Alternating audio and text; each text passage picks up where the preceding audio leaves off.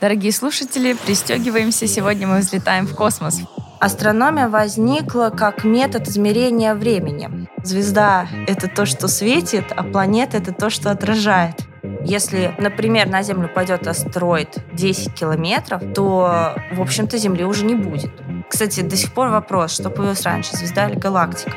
Глазом уже очень давно никто в телескоп не смотрит. Я подкинула монетку, и мне выпала астрономия. Всем привет! С вами Алла и подкаст «Профпригодно». Дорогие слушатели, пристегиваемся. Сегодня мы взлетаем в космос в прямом смысле слова. И я вам представляю мою сегодняшнюю гостью. Это Полина. Полина, привет! Привет, Алла! А в космос мы полетим, потому что Полина нам сегодня расскажет про профессию астроном. Э, Полин, я вообще сразу превращаюсь в семилетнего ребенка, потому что это такая для меня неизведанная тема. Вот, э, давай с самого начала. Расскажи, кто такой астроном? А, ну, астроном — это человек, ученый, который изучает звезды. Вот. Э, Причем звезды можно изучать абсолютно по-разному. И, ну, не только звезды, кстати, вообще космос. Вот, я бы сказала, что астроном — это ученый, который изучает космос. А, и среди астрономов есть люди, которые э, занимаются непосредственно там расчетами, есть люди, которые работают именно с наблюдениями. То есть э, это вообще такая огромная область науки. Э, но вообще можно сказать, что астрономия это она очень тесно связана с физикой. То есть э, мы не просто смотрим на звезды, а мы применяем физические методы а, к изучаемым объектам, но в астрономии, конечно, есть своя специфика. То есть, э, в отличие, например, от физики, э, где эксперимент управляем, в астрономии мы просто получаем данные. То есть мы никак не можем влиять на процессы, происходящие внутри звезд.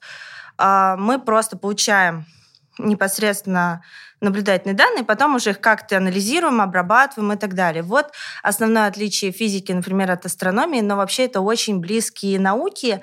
Недаром э, астрономы обучаются на физическом факультете в Москве, а в Петербурге, кстати, на математико-механическом.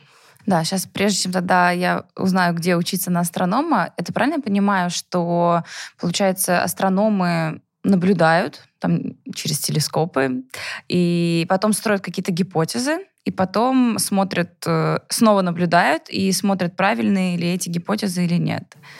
А, ну, если очень так в общих чертах, то да. И наблюдения должны производиться чаще всего не единожды. То есть это очень длительный процесс. А вот вообще в целом а, а, астрономия, она возникла почему? Потому что люди просто вот такое что-то неизведанное на небе, это как бы закрыть свой интерес или какой-то есть э, прикладной, ну такая прикладная польза от астрономии? Вот э, как ты считаешь? Изначально, насколько мне известно, астрономия возникла как метод измерения времени. То есть э, в Древнем Вавилоне люди наблюдали за Солнцем, наблюдали, а, и они поняли, что Солнце, ну, как бы за год, оно не все время находится на одной и той же картинке звезд, да, то есть не в одном и том же созвездии, а оно меняет свое положение. И, кстати, вот так возникли, например, знаки зодиака, да, то есть зодиакальные созвездия. Это те созвездия, которые Солнце в течение года проходит на своем пути. И вот в Древнем Вавилоне так получилось, что их было 12, и э, Кроме того, что их было 12, еще и Солнце находилось примерно равные промежутки времени в каждом созвездии. Поэтому они поделили год ну, как бы, когда Солнце возвращается в исходную точку, значит, прошел один год. И они поделили год вот на эти 12 э, месяцев. А, месяц, кстати, начинался с момента весеннего равноденствия, им же и заканчивался. А, поэтому все знаки зодиака, там, например, они отсчитываются от 20 числа, а не от 1. Да? Вот. То есть это был такой способ измерения времени. А потом уже люди стали наблюдать, что, например, некоторые замечают, что некоторые звезды, они движутся не так, как полный рисунок звезд, да, вот равномерно, а они делают какие-то странные движения. И их даже назвали блуждающими звездами, а сейчас они нам известны как планеты. Вот, то есть стало понятно, что они движутся по-другому, стали это изучать. Но вот изначально, конечно, это был такой вот прикладной интерес. Угу, поняла. А, вот ты сейчас сказала еще про планеты. А давай э, в самом начале введем как бы такой некий маленький палентийный аппарат. Там вот звезда, планета, не знаю, астероид, метеор. Вот основные такие понятия, которые мы будем сегодня слышать, чтобы сразу понимать, что это и чем они отличаются. А, ну, такая вот у нас шутка есть с первого курса, что звезда — это то, что светит, а планета — это то, что отражает. Вот. Но вообще звезда — это а, астрофизический объект, а, в котором происходят термоядерные реакции. Вот. В планетах никаких термоядерных реакций не происходит. А, собственного источника а, тепла они не имеют, то есть они, в них не происходит производство этого самого тепла, а, поэтому они, мы их видим за счет отраженного света от ближайшей звезды. Сами по себе они не светят. Астероиды, они меньше планет. Астероиды не обладают э, достаточной массой, чтобы образовать сферическую форму. То есть все планеты, они вот шары, угу. а астероид, э, он не имеет массы, да, такой достаточной, чтобы стать шаром. То есть для этого тоже нужна определенная масса. Но при этом по характеристикам своим он э, такой же, как и планета? Ну, он ближе к планете, то есть он тоже не светит, он тоже отражает э, свет от звезды. А, ну, можно сказать, что да, что он по характеристикам ближе к планете, чем к звезде, угу. да и планеты, и астероиды, они образуются из а, вот вещества, которое, которое образовалось в, э, в результате вот ну, когда наша Солнечная система, любая другая звездная система, она образуется, да, то а, большая часть вещества, в основном газы, они скапливаются вот и, и образуют звезду, а обломки, они образуют уже дальше планеты, астероиды, то есть вот э, ну, это да, это похожее вещество. То есть э, звезда это скопление газов? Да, звезда состоит из газа. Угу. На 90 там с лишним, 95, может даже 98, я уже не помню, процентов, да. Угу. Вот, то есть это водород и гелий причем. Остальное там уже по остаточному принципу. Угу. Вот. Так, а, а вот метеоры. Да, это... метеоры, метеориты и метеороиды это тоже очень интересно, потому что э, их очень часто путают, потому что они очень похоже называются. Начнем с метеороида. Метеороид это, в общем-то, астероид, только маленький. То есть он должен быть там меньше, по-моему, 10, что ли, метров в диаметре. Вот. Все, что меньше, называется метеороидом. И метеороид — это тело, которое сейчас находится в космосе. Собственно, когда мы видим явление падающей звезды, это метеор. То есть это именно явление. Метеор — это не объект, это явление. А когда тело падает уже непосредственно на поверхность планеты, то это метеорит. То есть одно и то же тело может быть сначала метеороидом, влететь в атмосферу планеты, там создать метеор, упасть на планету и стать метеоритом. Mm, вот как. То есть сейчас э, вот мне интересно стало относительно падающей звезды. А, получается, вообще это в целом не звезда, Нет. это что-то другое. И а, а они, получается, же всегда в космосе ну, летят, двигаются, и просто из-за того, что они там пролетают э, близко к нашей планете, именно в этот момент мы замечаем, что что-то летит. Это так да, происходит? да, да. То есть э, движение происходит в космосе постоянно, то есть все объекты двигаются, ни один не стоит на месте. И, собственно, почему там может упасть метеорит, да, это метеороид, который подлетел очень близко к Земле, а, гравитационное поле Земли его притянуло, он вошел в атмосферу и упал на поверхность планеты. Это может быть как опасность для нашей планеты, то есть если очень большой будет да, метеор конечно. лететь? Да, конечно, существует такая опасность. Вот э, недавно на Новый год вышел фильм с Леонардом Ди Каприо «Не смотри наверх». Вот он как раз про это, там про то, что ученые заметили а, собственно, астероид, который приближается к Земле, стали предпринимать разные действия, чтобы достучаться там до политиков. Ну и что из этого получилось, посмотрите в фильме, я не буду спойлерить. Но там, кстати, очень хороший фильм, потому что он реалистично показывает и работу астрономов, и вообще, ну, все, что такое происходит, связанное с наукой, да, с теми же астероидами. То есть часто в фильмах э, делают какие-то допущения, которые, ну, вообще не имеют никакого отношения к реальности. А здесь прям очень хорошо показано. Существует э, даже шкала опасности, там, в зависимости от того, какого размера а, тело приближается к Земле, существует разная опасность. Да, там, если, например, на Землю пойдет астероид 10 километров, то, в общем-то, Земли уже не будет. 10 километров это Жизнь ди... на Земле. Диаметр. Да? А, диаметр. Диаметр. Угу. Um, то есть там опасность большая, начинается, по-моему, с 50 метров. Уже как бы 50 метров могут серьезно навредить. Ну, правильно я понимаю, что это вещи, которые, на которые мы повлиять никак вообще не можем? То есть это будет э, случайность? А, ну, на самом деле сейчас разрабатываются способы, э, как на это можно повлиять. То есть, насколько я знаю, опять же, вот существует несколько методов. Если мы заранее заметим, что вот уже опасность неизбежна, тогда существует, э, например, способ гравитационного маневра, то есть э, какое-то тело должно будет приблизиться, ну, то есть ракета, да, mm-hmm. ракета должна будет приблизиться к этому самому астероиду, и за счет того, что гравитационное поле вокруг астероида немножко изменится, астероид должен немножко изменить свою траекторию. траекторию да, из-за этого можно его как раз отвести от Земли. Такой способ есть. Есть способ взрыва, но э, если взорвать, то там существует опасность, что нас накроет обломками, и они будут уже неконтролируемы никак. И тут уже вопрос как бы, ну, то есть за, уже зависит от ситуации. Если совсем уж ничего нельзя сделать, то и взрыв будет явно лучше, чем падение 10-километрового тела. Вот. Опять же, есть, по-моему, способ э, взрыва непосредственно на поверхности э, космического тела, да, астероида, чтобы он изменил свою траекторию. То есть небольшой взрыв, mm-hmm. который сместит его с орбиты, и опять же он полетит в другую сторону. Вот, то есть какие-то способы разрабатываются. А вот ты еще сказала орбита, тоже можешь рассказать, что это такое, как это понимать? Орбита — это путь, по которому движется звездное тело. Mm, поняла.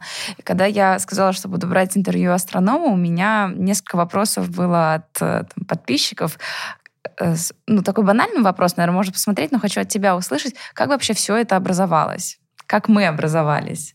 Ну, тут вопрос, конечно, такой растяжимый. А, Все это что? То есть можно рассказать о том, как образовалась Вселенная, как образовалась Солнечная система, как образовалась Земля, как образовались образовалась жизнь. То есть это разные а вопросы. А давай вот начнем. Самое масштабное это Вселенная. Да, самое вот начнем с нее. И так, если кратенько вот про каждое, можно сказать? Ага. А, ну вот Вселенная, значит, она образовалась практически 14 миллиардов лет назад из-за сверхплотного, сверхмалого вещества, ну, то есть там плотность была практически бесконечная, а размер был практически нулевой, и как бы что там происходило на самом деле мы не знаем, потому что никакой сигнал до нас не доходит оттуда. Вот, потом это вещество начало очень-очень быстро расширяться. А, в нем начали образовываться, во-первых, начали отделяться все там взаимодействия, это гравитационное, сильное, слабое, электромагнитное. Они начали отделяться друг от друга, так у нас появились силы, потом у нас а, сначала это был кварково-глюонный суп, то есть это вот просто смесь тех частиц, которые входят в состав э, ядер атомов, да, то есть там протоны, они, например, состоят из кварков, глюонов, а протоны уже входят в ядра атомов, а атомы входят в молекулы и так далее. Вот. И вот как бы изначально просто эти кварки, они с этими глюонами варились, ну, как бы были вместе, и все, и больше ничего не было.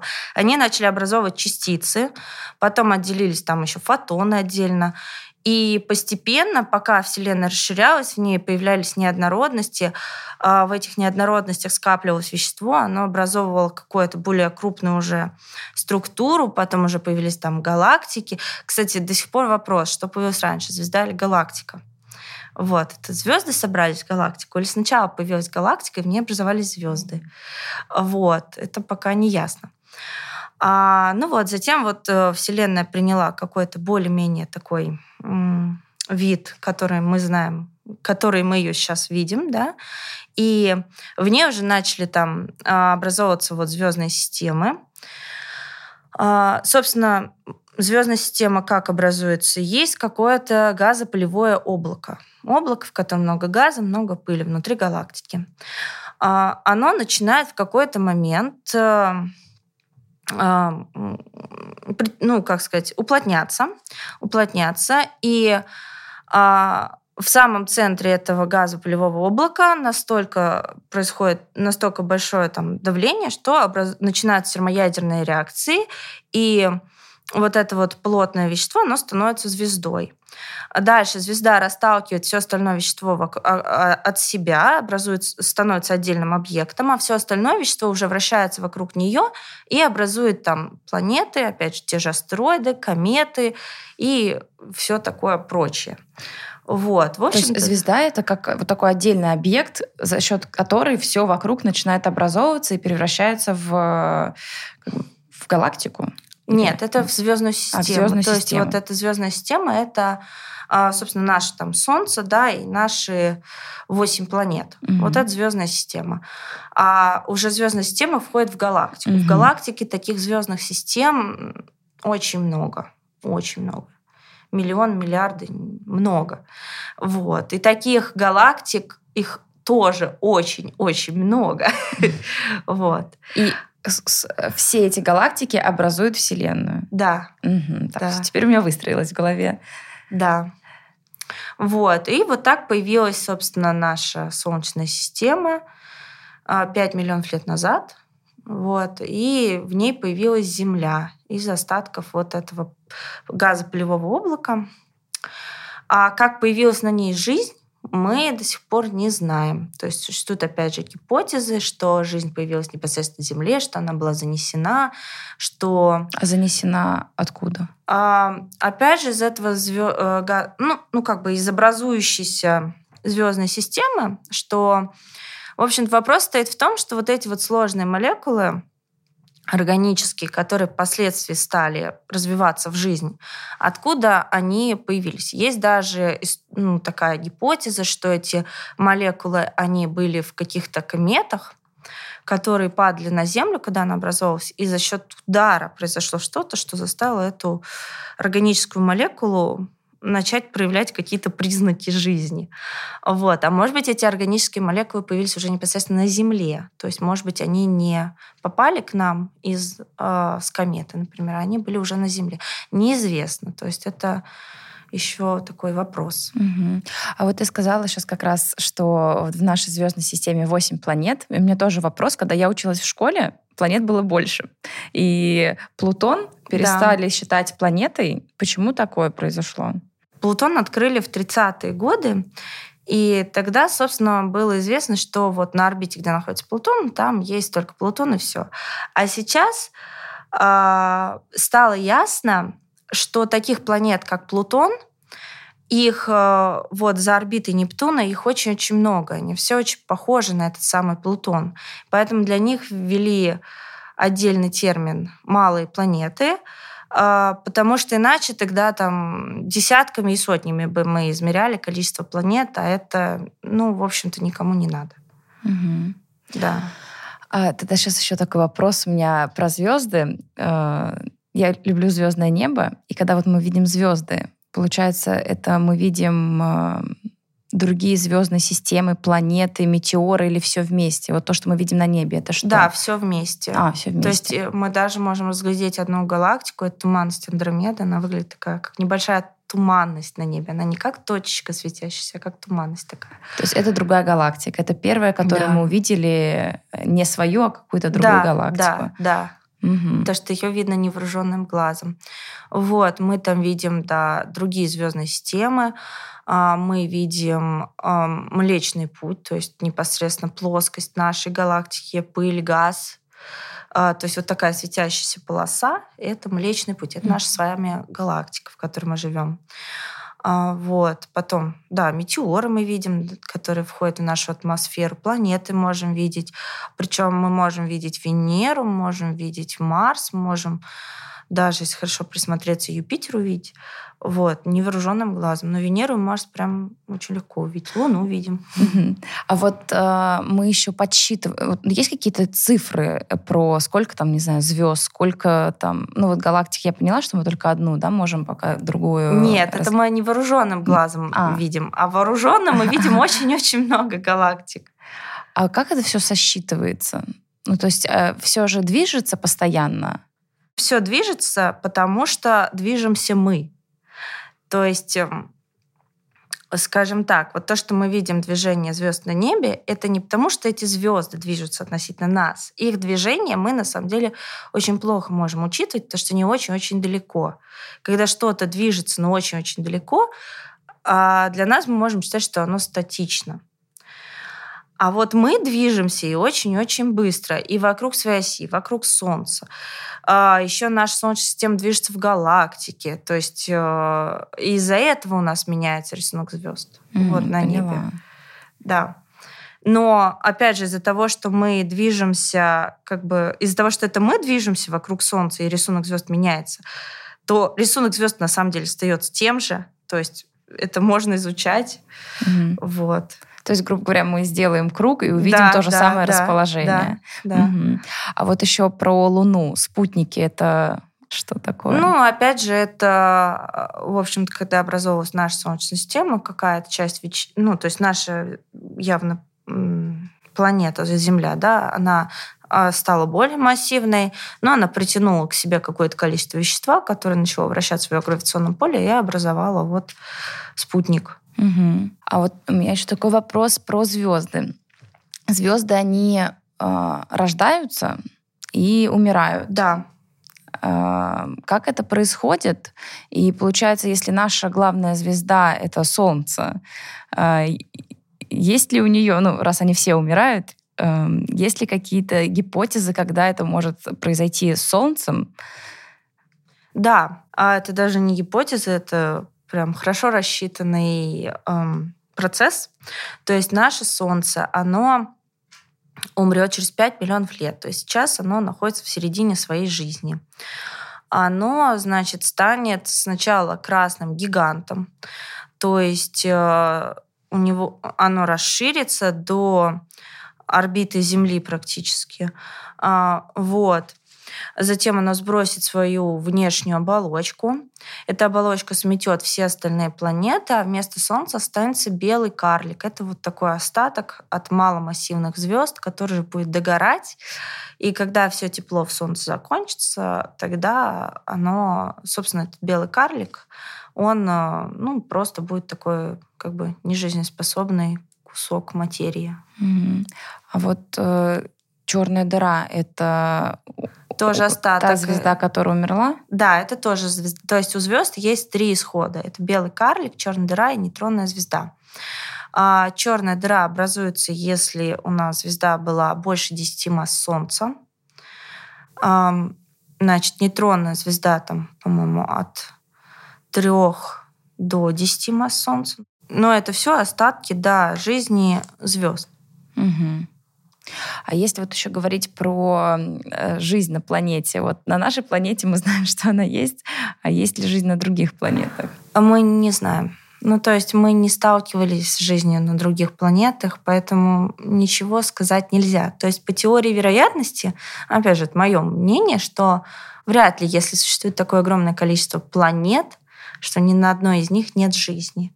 Но утверждать мы ничего не можем, потому что мы никого не встречали. Угу. Даже какую-то жизнь, которая была бы, может быть, на ранней стадии развития, да, там микроскопическая, микробы какие-то, мы никого не встречали нигде. Но, с другой стороны, мы изучаем-то пока что только вот непосредственно мы можем опускать аппараты только на планеты нашей Солнечной системы. То есть мы не, не, не можем опускать аппараты на планеты у других звезд угу. пока что. А вот а, какие есть прогнозы, возможно, если они есть, а, чтобы мы смогли добраться до другой звездной системы, до угу. других планет? А, ну, в принципе, есть такая идея, что мы могли бы добраться до Альфа Центавра. Она находится не так далеко, 4 световых года. Световой год — это расстояние. Кстати, световой год — это расстояние, а не время, а за которое свет проходит один год. Вот, то есть 4 а, года туда лететь со скоростью света. Скорость света — это самая большая скорость во Вселенной. А, соответственно, мы, конечно, со скоростью света не полетим, но есть какие-то вот такие проекты, они пока что это только на бумаге, то есть никаких, нет, никто космические аппараты еще не строит. Но есть такие проекты, что можно там попробовать долететь за 20 лет, вот, к планетам вот от, у Альфа Центавра. Это чтобы вообще понять, э, из чего состоят эти планеты и... Нет, чтобы понять, из чего состоят планеты, на самом деле достаточно на них посмотреть телескоп. То есть это не так важно. А, ну, непосредственно, чтобы, допустим, посмотреть, какой там а, что там уже происходит на поверхности, да, какой там грунт. Может быть, там действительно есть какая-то жизнь в виде, опять же, микробов, да, которые там есть в какой-нибудь воде. То есть это мы это мы уже mm-hmm. в телескоп не можем увидеть. А вот допускать сейчас, наверное, это будет немного из области фантастики. Вот предположим, что мы живем здесь, и нам нужны одни условия, а, возможно, есть какая-то жизнь, которой нужны другие условия для того, чтобы существовать. А, да, конечно. Ну, то есть я думаю, что да. Но, опять же, это никто не видел, никто не знает. Я считаю, что не обязательно, что жизнь должна быть органической. А вот чтобы была жизнь, что там должно быть? А, должна быть вода, если мы говорим про органическую жизнь, обязательно должна быть вода, должна быть атмосфера, должна быть э, должен быть климат не очень прыгающий. То есть там, если, допустим, у вас температура меняется там, на 200 градусов за год, то это ну, по всей планете, да, или даже больше, там, на 500 градусов, это чересчур много. Вот, то есть должна быть более-менее стабильная температура. Ну, и, собственно, ну, наверное, должен быть кислород. А кометы это что такое? Кометы, они находятся за орбитой Нептуна, они уже находятся. И кометы, они, они ближе к астероидам, но отличаются от них тем, что там много, во-первых, льда, а во-вторых, то, что у них эм, параболическая орбита, то есть они подлетают из вот, с окраины нашей Солнечной системы, они подлетают к Солнцу, а, там у них лед вот этот начинает э, испаряться, да, образуется хвост газополевой, а, поэтому мы видим, орби... Э, видим, собственно, комет такой длинный. Вот, потом она облетает вокруг Солнца и летит дальше обратно вот э, на окраины Солнечной системы. Угу. Так, я сейчас тогда еще попробую подсобрать все у меня в голове. Вот представим э, Вселенную как большой такой пласт. Э, там есть э, галактики. Галактика состоит из звездных систем. Да. А звездная система это звезда вокруг планеты. У них могут быть спутники. А метеоры и астероиды это что-то, что... Метеороиды и астероиды. А, метеороиды, метеороиды и астероиды и кометы да. Это что-то, что вот между звездными системами движется. Не между звездными Нет. системами, а в звездной системе, mm но а, то есть, например, вот у нас есть пояс астероидов, да, он находится между Марсом и Юпитером. Вот. И ну, предполагается, да, что это не образовавшаяся планета, что из-за того, что Юпитер очень большой, очень массивный, он своим гравитационным притяжением он разорвал угу. разорвал эту самую планету на множество вот таких астероидов. И вот они вращаются вот в основном на этой орбите. В, а вот уже за орбитой Нептуна там уже э, много, собственно, тоже остатков образования вот нашей Солнечной системы, там в виде малых планет, в виде, опять же, астероидов и комет. То есть э, туда тоже какое-то вещество скопилось, и там они тоже по каким-то орбитам движутся. Но гравитационно они связаны с нашим Солнцем. Поняла. Угу. Поняла. Так, я потом буду еще три раза переслушивать, чтобы это все запоминать, конечно. Это все очень сложно. А, тогда сейчас я хочу еще про тебя немного пораспрашивать. Как ты вообще поняла, что ты хочешь стать астрономом? Да, это такая, наверное, интересная история, что у меня нет э, истории, как у многих астрономов, э, где они там в детстве увидели какое-нибудь астрономическое явление и захотели вот свою жизнь точно связать с астрономией. У меня было совсем не так. А, я с детства хотела стать математиком. Вот, и я учила математику. Много и долго я учила математику. И потом в одиннадцатом классе я, собственно, собиралась на мехмат. Но так как у нас год 2009, он был особенный год поступления, потому что это был первый год ЕГЭ. И тогда впервые разрешили подавать документы в любое количество вузов на любое количество специальностей. Ну и, конечно, как бы мехмат мехматом, но страшно же на один мехмат подать документы, а вдруг не поступишь. Ну и я подала в МГУ на все факультеты, где брали физику, математику и русский. Это, собственно, был физфак, ВМК, геологический и мехмат. Вот. И а, когда уже пришли какие-то результаты о том, куда меня зачисляют, а, мне, мне сначала позвонили с астрономии. То есть я а астрономию я выбрала вообще, вот я пришла на физфак, там было, была физика и была астрономия. Я думаю, ну и ладно, подам на обе. Ну, как бы а, лучше же побольше вариантов иметь.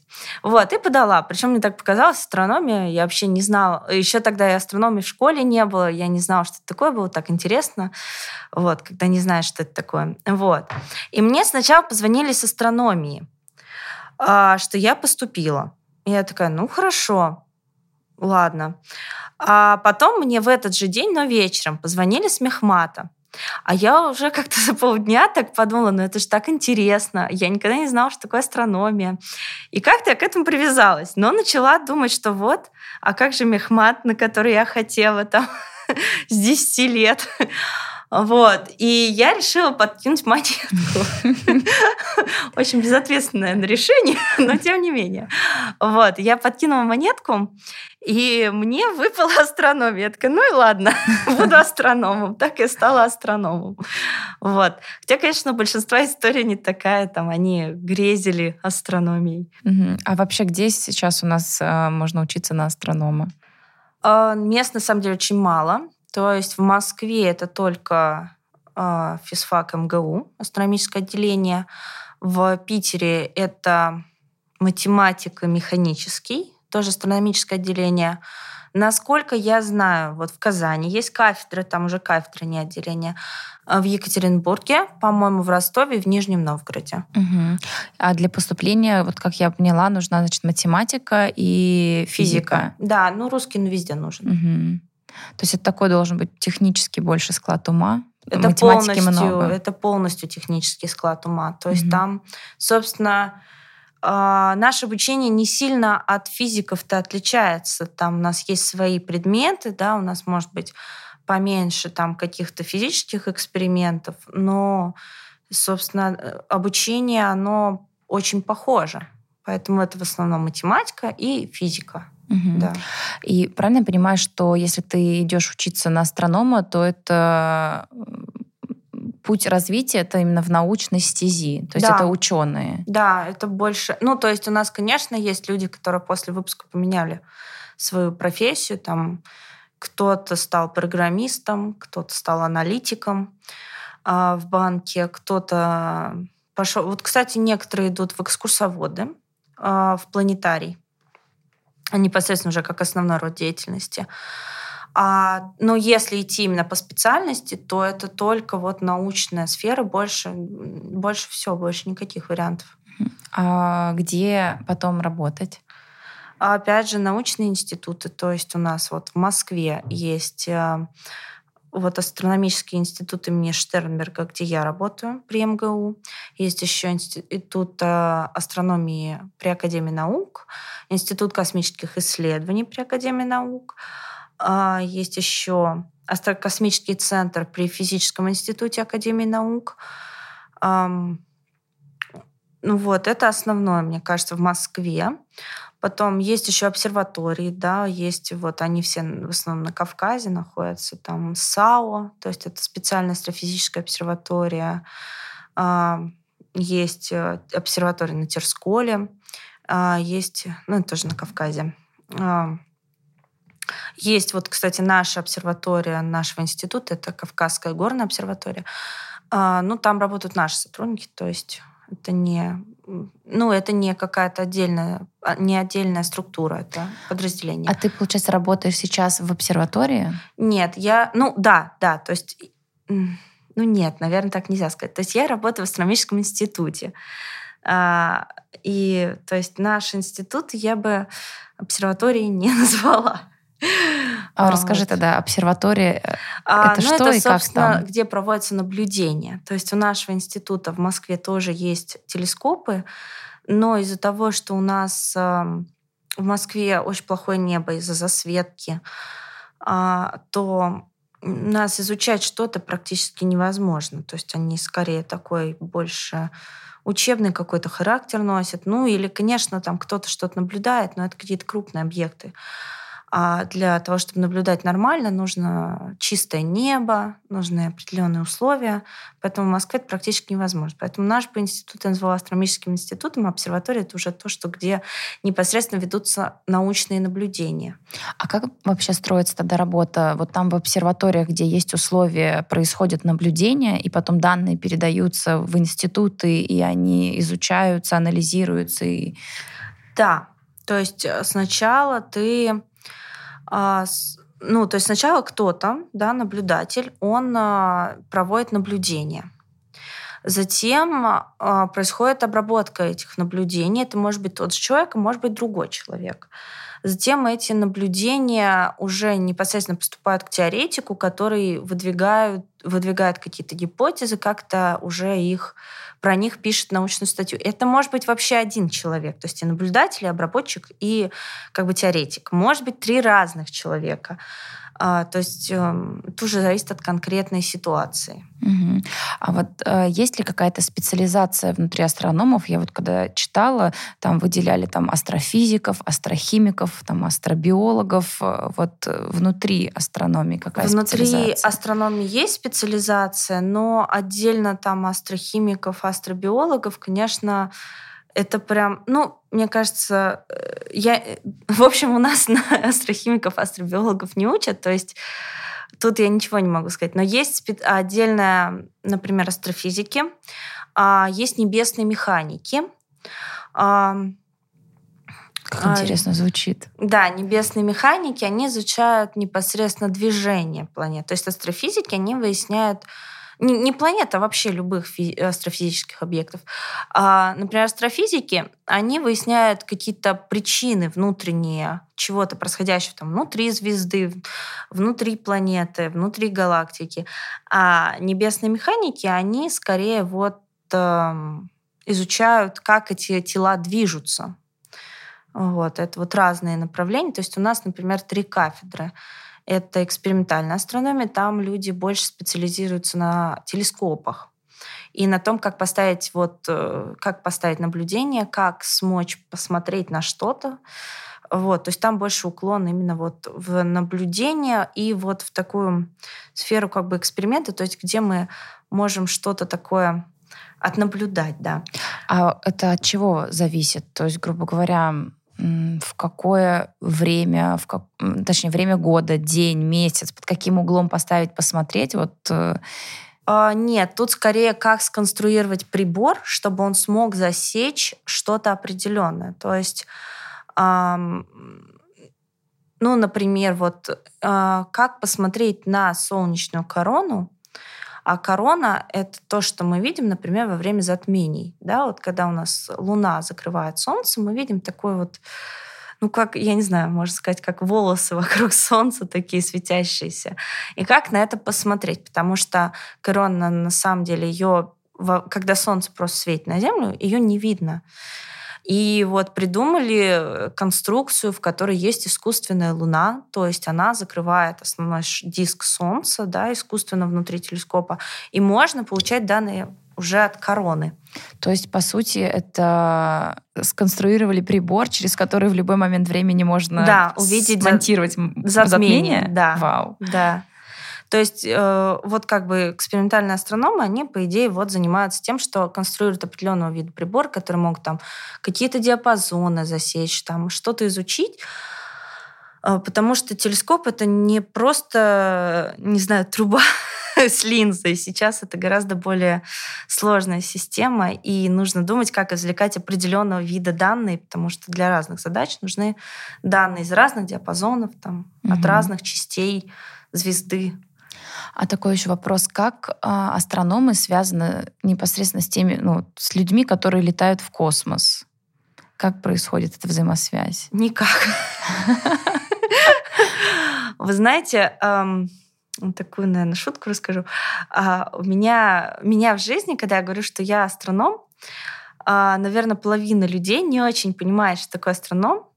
Большинство думает, что я астролог, вот. Но был один уникум, который решил, что я астронавт. Давай тогда сразу введем разницу, чтобы все понимали и больше не путали. Да, вот астронавт — это тот, кто летает в космос. Он меня потом спрашивал все время, а когда ты уже полетишь? Вот. А астролог — это тот, кто гадает по звездам. А вот астроном — это уже непосредственно ученый, который занимается изучением э, космоса, изучением Вселенной. Да, но в моем понимании те, которые летят в космос, э, они должны знать и понимать, э, что, что их там ждет, э, как там, что будет двигаться. Ну, то есть это для меня в голове у меня неразрывные вещи. Ну, нет, астронавты не должны учиться на астрономах. Нет, а вот даже не учиться, а передавать там данные. Например, если астрономы увидели, что там не знаю, э, там асте... Э, астероиды или что-то там находится, сейчас будет лететь вот с этой стороны от планеты, и поэтому нельзя именно в этот день, например, запускать в космос э, ракету с людьми. Ну, тогда, наверное, ну, как бы Астрономические институты, они участвуют, конечно, но вот Институт космических исследований в большей степени, они связаны вот э, с Роскосмосом, да, я вот про Россию mm-hmm. говорю, с Роскосмосом, то есть они, конечно, они передают какие-то данные, есть расчеты, там, как, э, когда можно лететь, когда нельзя лететь, это все, конечно, есть.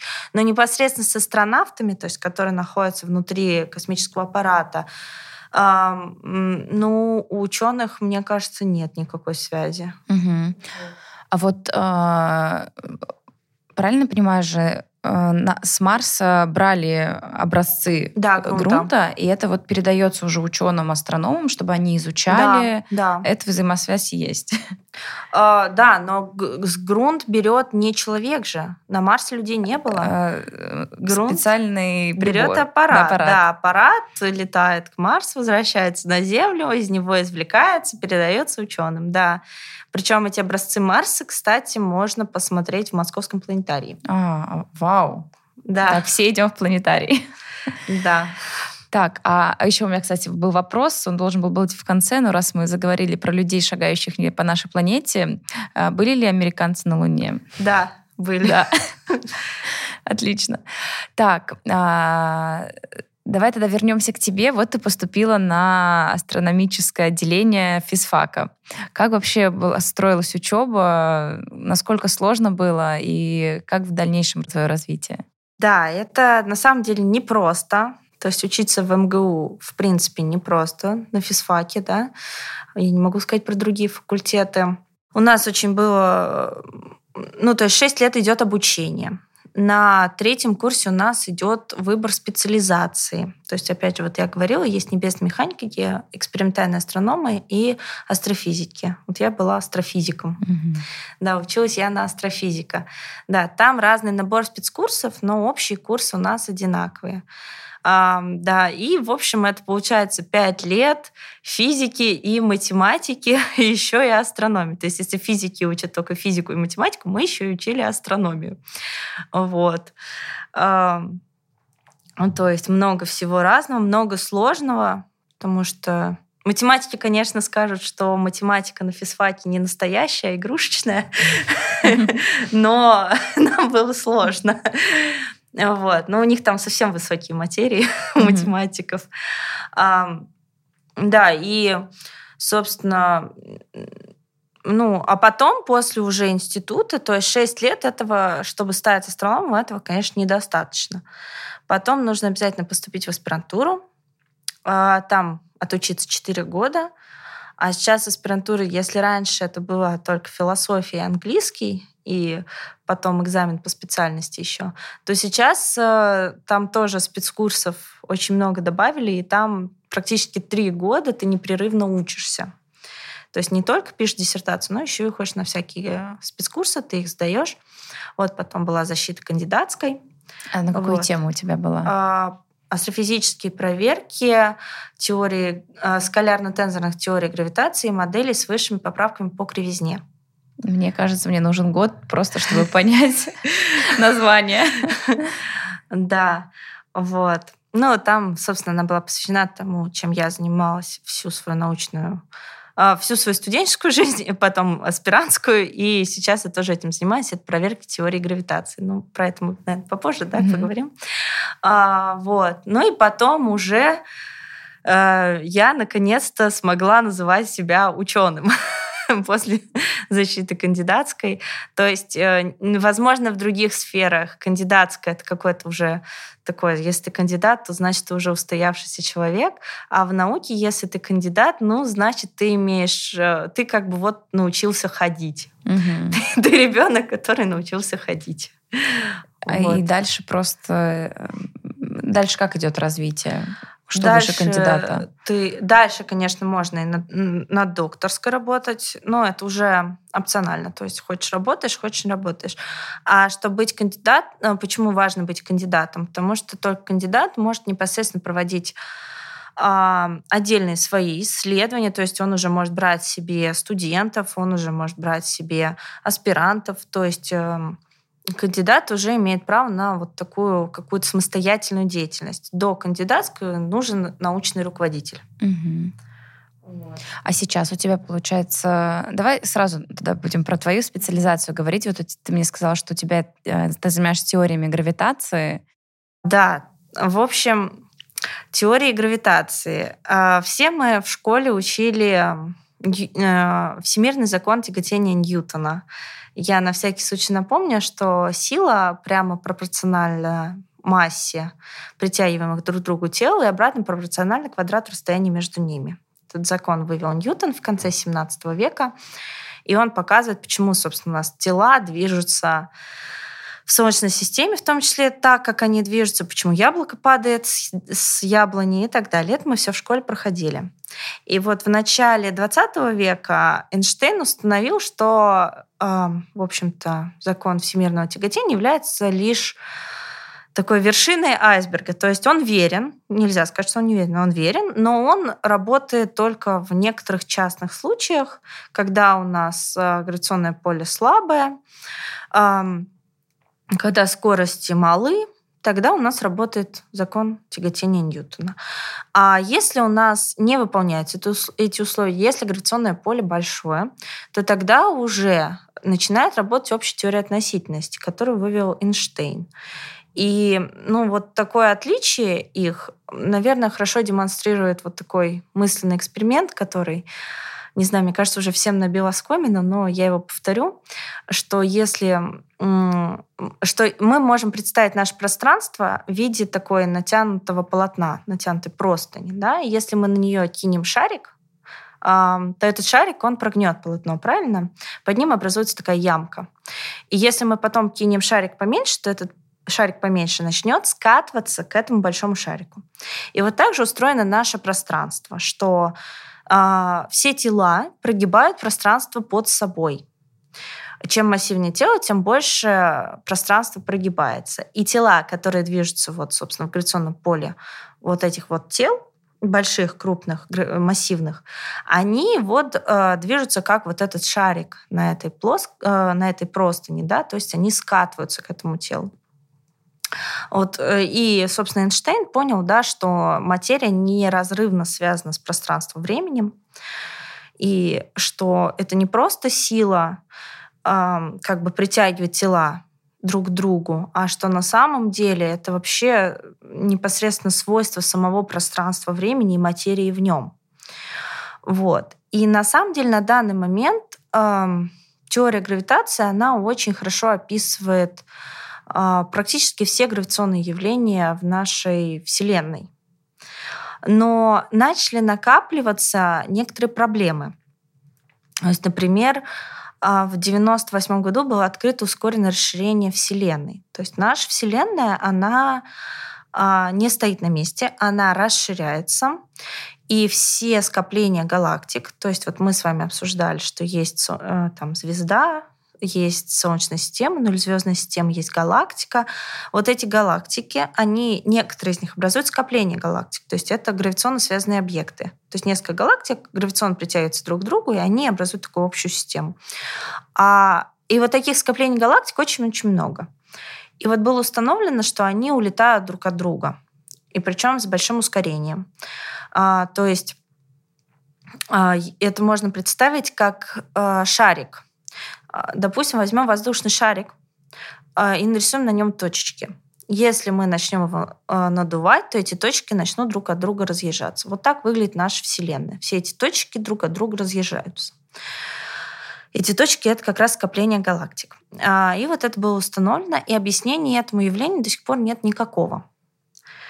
И есть ли риск, как этот шарик может лопнуть, если сила будет... Э, Этого мы не знаем. Такой информации у нас нет. Но пока вроде ничто не предвещает.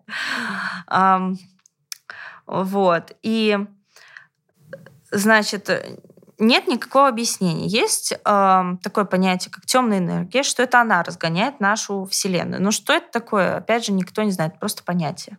Просто так назвали. Просто ввели. Да. Просто... Нечто, что... Что разгоняет, mm-hmm. да. Что это такое, никто не знает. И Другая проблема, например, есть. Это темная материя.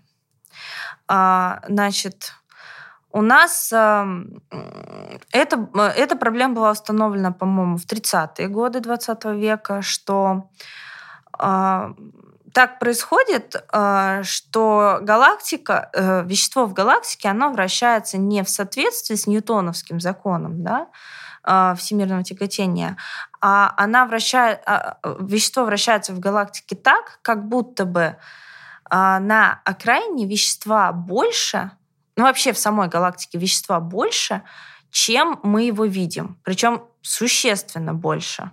Процентов на 95. Вот. И чтобы объяснить этот э, эффект, ввели понятие темной материи.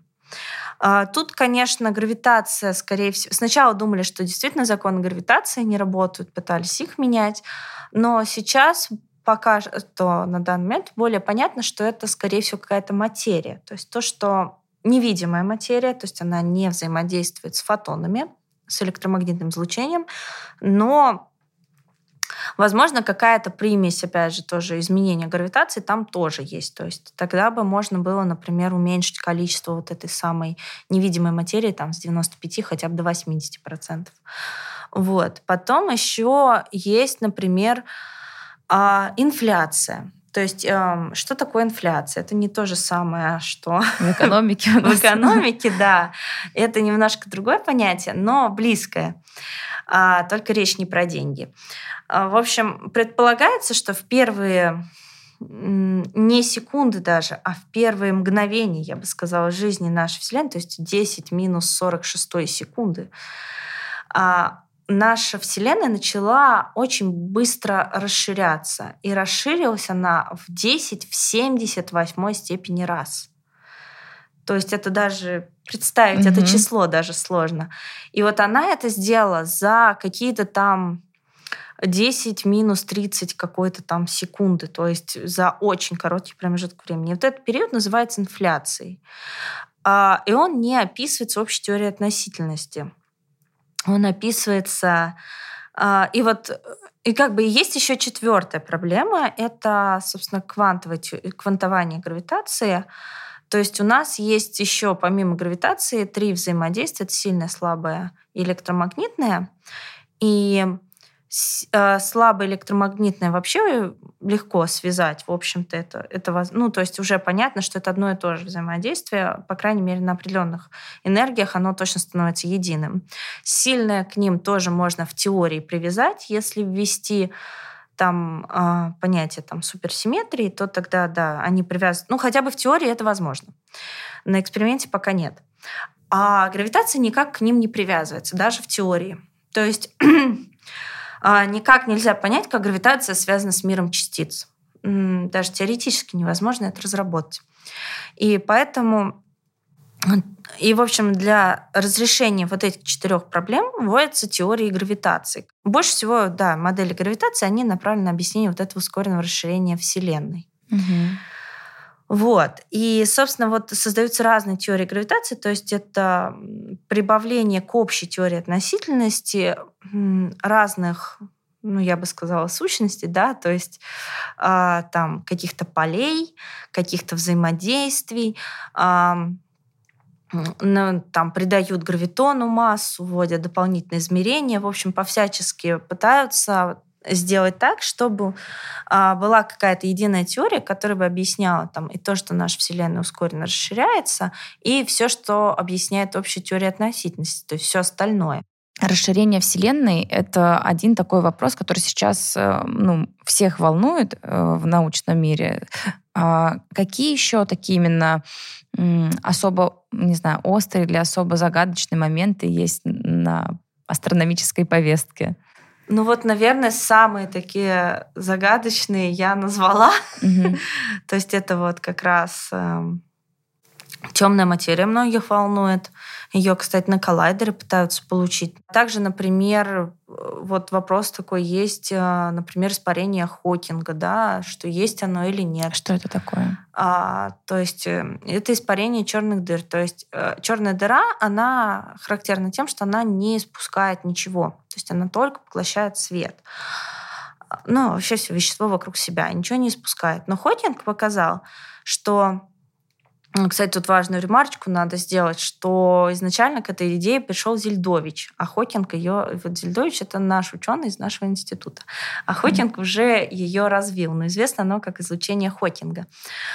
Вот. И, значит, эм, он показал, что если... что вокруг черной дыры там настолько сильное гравитационное поле, и там образуются...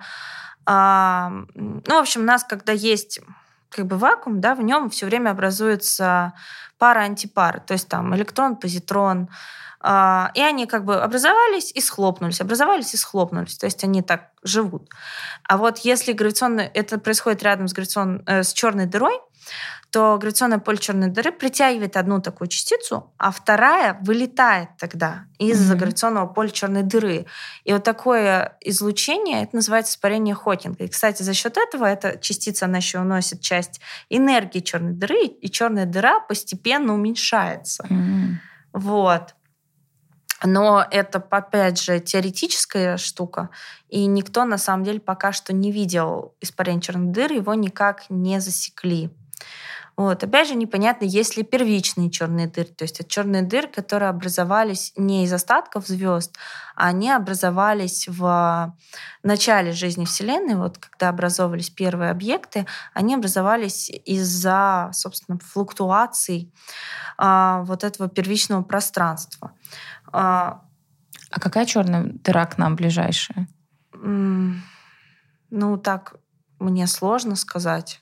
Ну вот точно у нас в галактике есть э, сверхмассивная черная дыра в центре. Вот месяц, по-моему, назад было наблюдение, ее впервые увидели. Вот, э, ну, увидели не ее, увидели, это называется тень черной дыры, но можно сказать, что мы ее увидели. А, так что можете все посмотреть в интернете, как выглядит черная дыра в центре нашей галактики. А к ней звездные системы притягиваются? Ну, какие-то ближайшие, да. То есть она их постепенно засасывает, но нам это не грозит, мы далеко. А получается, если а, черная дыра засасывает какие-то ближайшие звездные системы, тем самым она увеличивается? Да, да, угу. да. Чем больше вещества черная дыра засосала, тем она становится больше. Угу. Поняла. А я вот услышала еще, э, смотрела термин, есть такой экзопланета. Да, это, это планета около другой звезды, а. не около нашей. Не из нашей звездной системы. Да. Поняла. Угу. Вот. А еще такой вопрос. А, вот э, я недавно была э, на свадьбе, и жениху и невесте подарили звезду. Вот есть такой, наверное, знаешь, да, да. бизнес, когда покупают звезды, называют их именем, либо вот дарят. Это вообще соответствует реальности? Нет. То есть это просто на пустом месте? Да, то есть это, как кому-то сейчас, наверное, будет обидно, но это покупка бумажки. А, то есть на самом деле, ну как, а, с точки зрения закона тут все честно, потому что что здесь происходит? А, значит, люди, а, любой человек может составить свой звездный каталог. То есть все звезды, они учитываются в каком-то каталоге. В этом каталоге им даются какие-то номина, им, имена. Обычно, если это астрономический каталог, то это имя состоит из букв, цифр и какого-то кода. То есть мало у каких звезд на самом деле есть имя. А у большинства звезд это просто какой-то номер серийный. Вот. И таких каталогов много даже у астрономов. Но ничто не мешает вот вам завтра сесть и все звезды на небе пересчитать и каждую как-то назвать. Угу. И можно же их назвать там серийным номером, можно назвать Саша, Маша и Даша. Вот. И получается, вот люди, которые продают, собственно, такие сертификаты, у них просто они создают свой каталог, получается, в котором имена присваиваются вот э, ну, за покупку этого сертификата. То есть ничего тут криминального нет, но астрономические, как бы, астрономы не будут использовать эти каталоги, не будут использовать эти имена. Они будут использовать те каталоги, которые ну, как бы более массовые, mm-hmm. да, астрономические, и в них э, эта звезда будет называться не так. Угу. Ну, то есть правильно я понимаю, что, скажем, если бы я была астрономом, я такая составила свой каталог, эту одну звезду назвала, например, там X500 Маша, у тебя в твоем каталоге эта же звезда называется там Y200 там, Катя, и мы одну и ту же звезду просто из своего каталога кому-то продадим. И да, я, и ты. Да, да, вполне. М-м, интересно. А вот про астрологов мы еще говорили. Как астрономы относятся к астрологам? Вообще к астрологии как к науке, и наука ли это с точки зрения астрономов? А, да, значит, астрология не наука. Астрономы к астрологам относятся все, конечно, по-разному. Кому-то все равно, кто-то очень агрессивно относится. Вот. А, но астрология не наука, потому что, собственно, она бездоказательна. То есть наука, она всегда требует доказательств. А нельзя просто так выдвинуть гипотезу и сказать, что ну, это так. А нужно привести очень-очень много доказательств, чтобы все поверили, что это так. А в астрологии так не происходит. А, более того, вот есть эм, а, когда в 90-х, собственно, в России астрология появилась после СССР в 90-х. В СССР астрологии не было. И в 90-х э, астрономы э, российские стали исследовать астрологию, потому что им было интересно, а что же это такое. И даже проводили какие-то, ну там, сравнивали там людей с одним знаком зодиака. И, э, ну, в общем, разные, разные эксперименты проводили. И стало ясно, что никакой э, корреляции, в общем-то, нет. А, кроме того, вот что еще наводит на мысли, что в астрологии, например, почему-то придерживаются а, небо, которое было известно в Древнем Вавилоне, а это много-много тысяч лет назад. То есть вот эти знаки зодиака, которые мы все видим там в конце журналов, да, они на самом деле не соответствуют движению Солнца на данный момент. На данный момент Солнце движется по 13 созвездиям, и более того, неравномерно. То есть, например, в Скорпионе Солнце находится 7 дней а в Деве полтора месяца. а есть еще 13 созвездие Змееносец. То есть это совершенно не соответствует тому, что пытаются как бы продвигать астрологи. И по какой причине они используют э, в настоящий момент. То есть, получается, на людей влияет небо, которое было там десятки тысяч лет назад. Но это же странно. Когда я буду брать интервью у астролога, я обязательно обращусь к тебе за рядом вопросов. Хорошо. Так, э, тогда продолжим. А еще у меня такой вопрос. Вот астрономическое сообщество, как оно э, взаимодействует, из кого состоит, насколько тесные связи с астрономами из других стран? Um, связи с астрономами из других стран тесные, потому что наука это вообще вещь не внутри страны, это международная вещь. И как бы невозможно делать науку только в России, невозможно делать науку только во Франции или только в США, а, потому что все мы э, там все мы как-то обмениваемся данными, обмениваемся статьями, результатами. Опять же, телескопы, например, европейские, стоят в Чили, потому что в Европе нет такого неба, нет такой высоты, как есть в Чили. Вот. И а, то есть нельзя говорить конкретно там о российских астрономах. Mm-hmm. Можно говорить просто об астрономах. Вот. И, ну, то есть без э, всемирной поддержки, да, вот без такого э, общения между астрономами из всех стран, э, это просто, ну, невозможно делать науку. Как можно стать астрономом-любителем? Если вот я после сейчас послушаю тебя э, и захочу чуть поглубже погрузиться в этот мир, как бы ты мне сказала, с чего начать, что почитать, что посмотреть, там, нужно ли сразу покупать телескоп? Ну, если хочется стать астрономом-любителем, то астрономы-любители обычно смотрят на небо в телескоп. Кстати, в отличие от астрономов-профессионалов, они в телескоп не смотрят. А кто смотрит? Камера. То есть э, глазом уже очень давно никто в телескоп не смотрит. Глаз очень примитивный инструмент. Вот, он хорошо работал в 17-18 веке, но сейчас э, астрономы не смотрят в телескоп, они уже получают данные, записанные на ну, снятые камеры, потом записаны на какие-то носители данных там, и уже потом они обрабатываются в виде там, ну, опять же, фотографий, например, неба. Вот, то есть... То есть у тебя нет телескопа? Нет, у меня нет телескопа. А, и никогда не было? Никогда не было. А если ты посмотришь в телескоп, ты э, то, что ты увидишь, ты сможешь рассказать, объяснить? А, зависит от того, что я увижу. ну, то есть эм, планеты, я смогу сказать, что это за планета там. Но, например, тоже вот такое мнение, что астроном знает э, все небо наизусть. Это не так. Ну, то есть э, если астроном не занимается непосредственно наблюдением, он может не знать всех созвездий, и он может их не мочь отличить на небе. То есть это не... Астроном вообще может изучать, например, всю жизнь одну какую-то звезду, и ему вообще нет дела до того, как выглядит созвездие Ориона, например. То есть это не, не обязательно мочь найти на небе что-то определенное. Угу.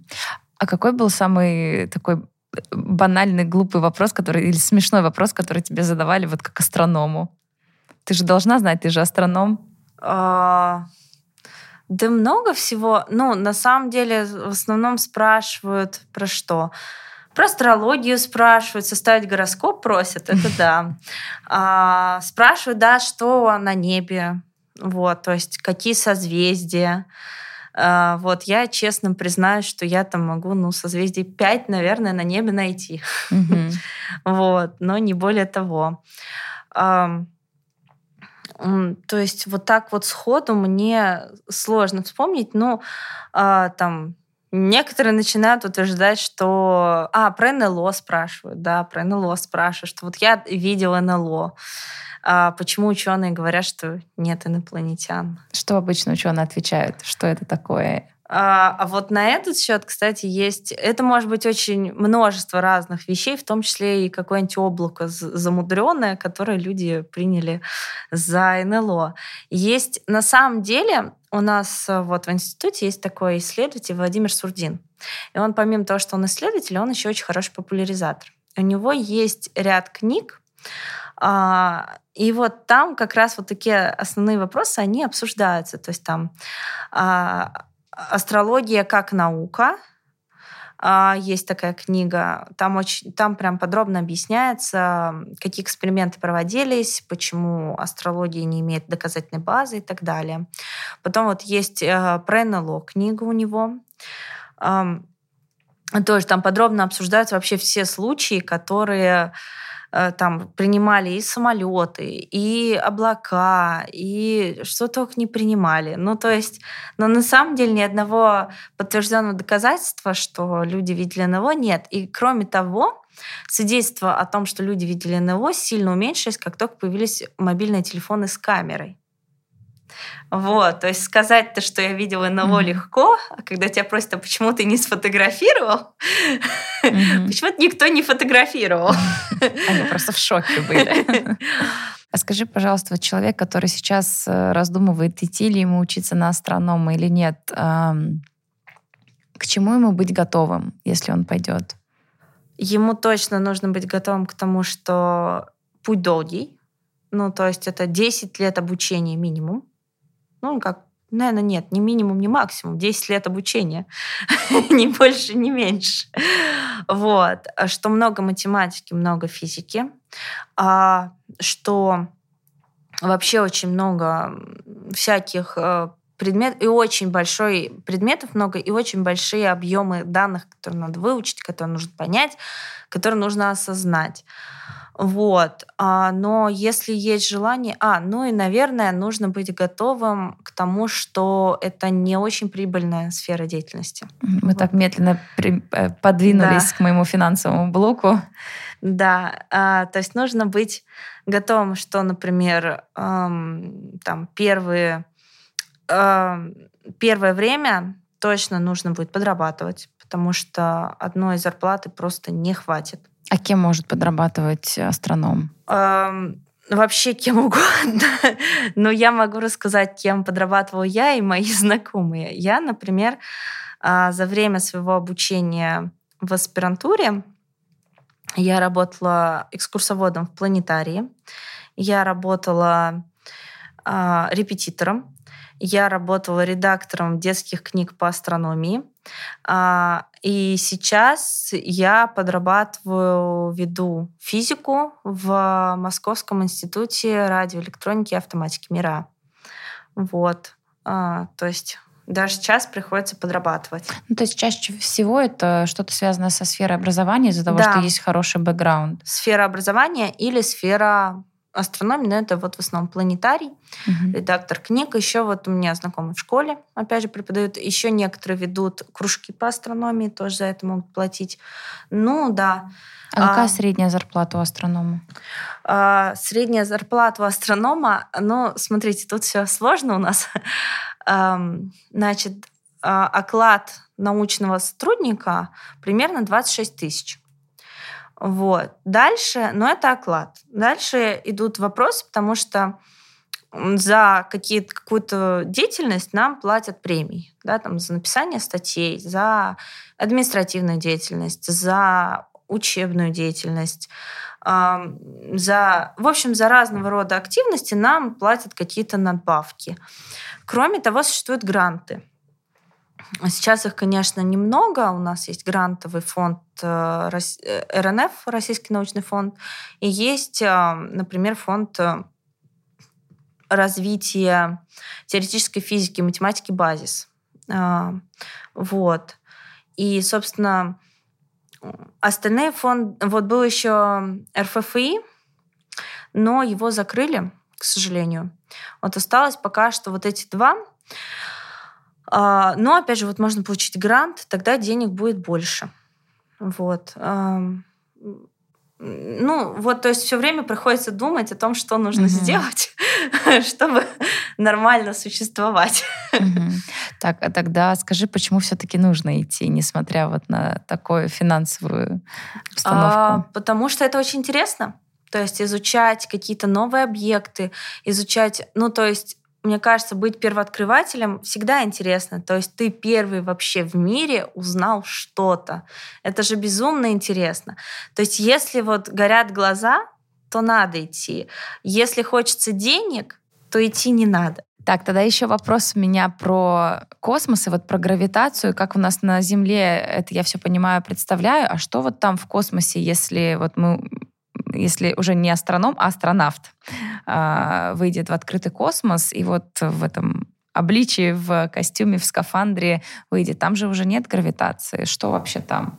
Э, ну, нельзя сказать, что там нет гравитации. Гравитация есть везде. Угу. Вот. То есть просто он находится на определенной орбите, где, собственно, он чувствует невесомость. Вот. А, ну, там, собственно, ничего... Ну, там вакуум, да, вакуум. А, кстати, вакуум — это не ничто, как многие думают. Вакуум, на самом деле, обладает своей энергией.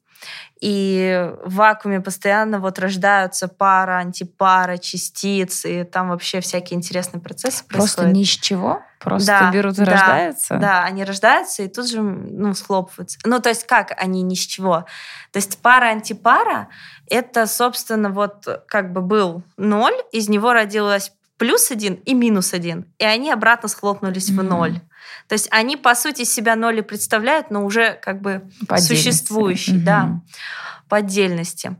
Вот. А, я думаю, что астронавт видит перед собой а, Землю. Это, кстати, очень интересно посмотреть на Землю из космоса.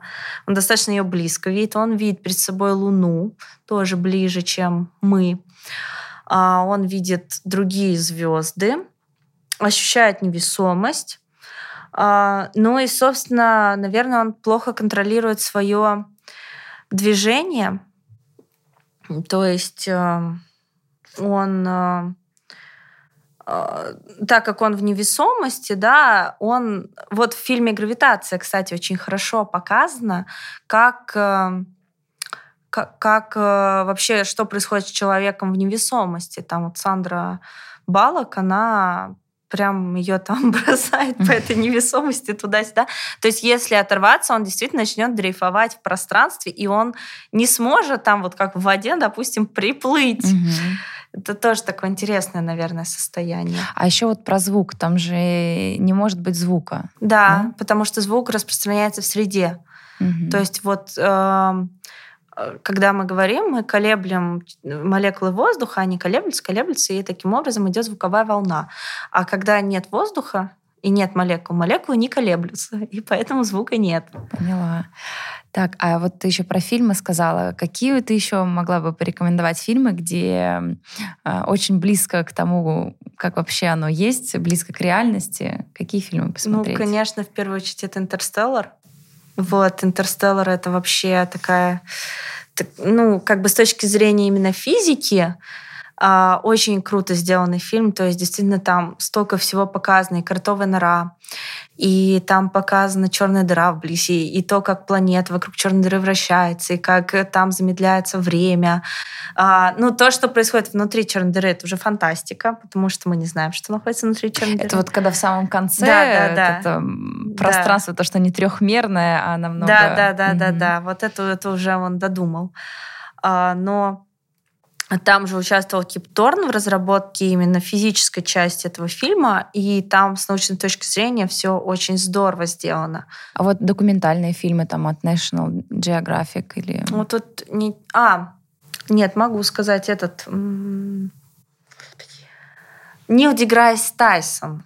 Он, а, у него есть а, целая серия фильмов, вот, про астрономию. Я не знаю, как называется, но, в принципе, если за, забить Нил mm-hmm. Деграсс Тайсон, какой-нибудь документальный фильм, там, я думаю, эта серия и появится. Вот она хорошая. Вот я вспомнила еще, у меня был вопрос. Э, из-за того, что насущный вопрос, что полезные ископаемые на Земле, они имеют свои запасы, которые исчерпываются, то э, Есть ли вероятность, что мы сможем с других планет, ну вот с того же Марса, какие-то полезные ископаемые, которые у нас здесь применимы, можем как бы забирать и ими пользоваться? Да, да. Более того, как бы астероиды больше для этого подходят. То есть э, на астероидах есть вообще вся таблица Менделеева в огромном количестве. То есть все, чего нам здесь не хватает, можно добывать оттуда.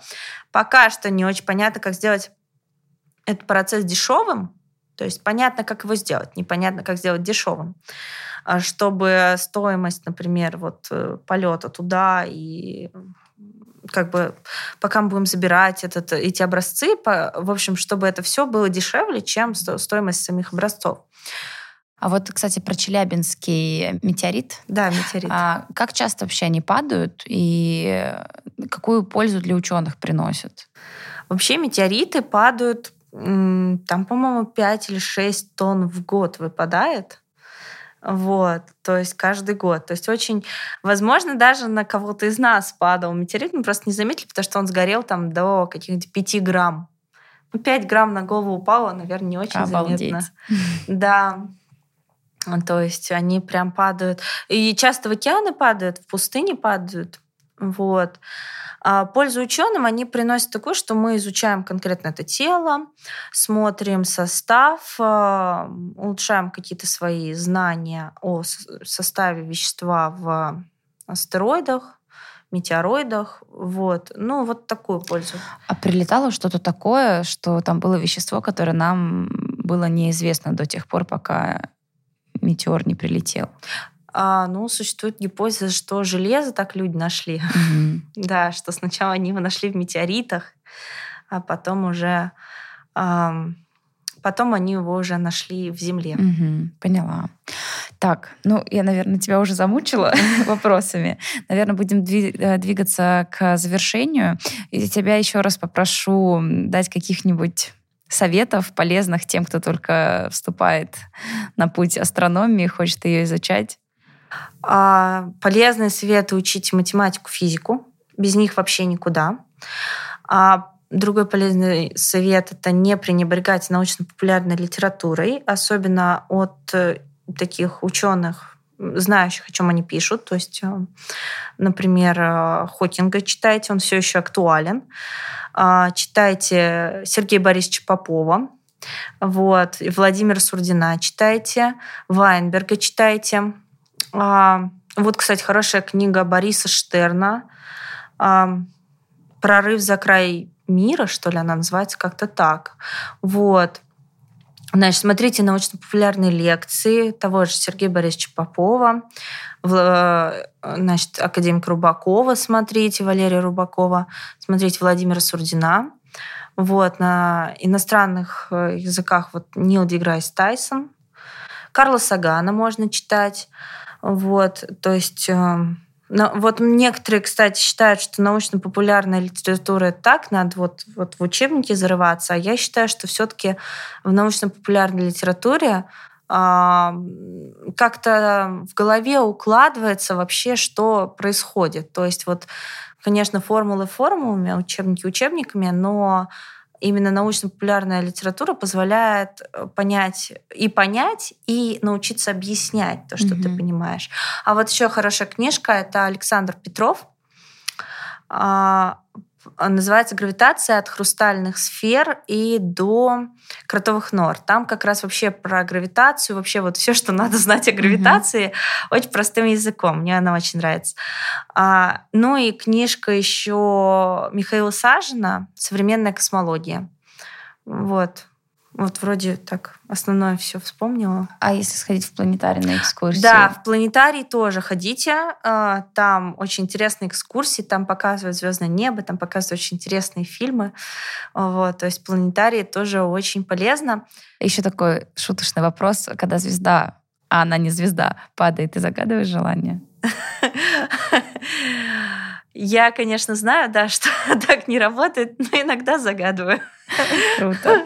Э, спасибо тебе огромное за так, такую огромную массу информации. Я еще раз буду переслушивать, чтобы все устаканилось. Было очень интересно, любопытно, любознательно. Теперь хочу пойти в планетарий. Спасибо тебе огромное А вы, дорогие слушатели, загадывайте желания, даже когда не звезда падает. С вами был подкаст «Профпригодно». Thank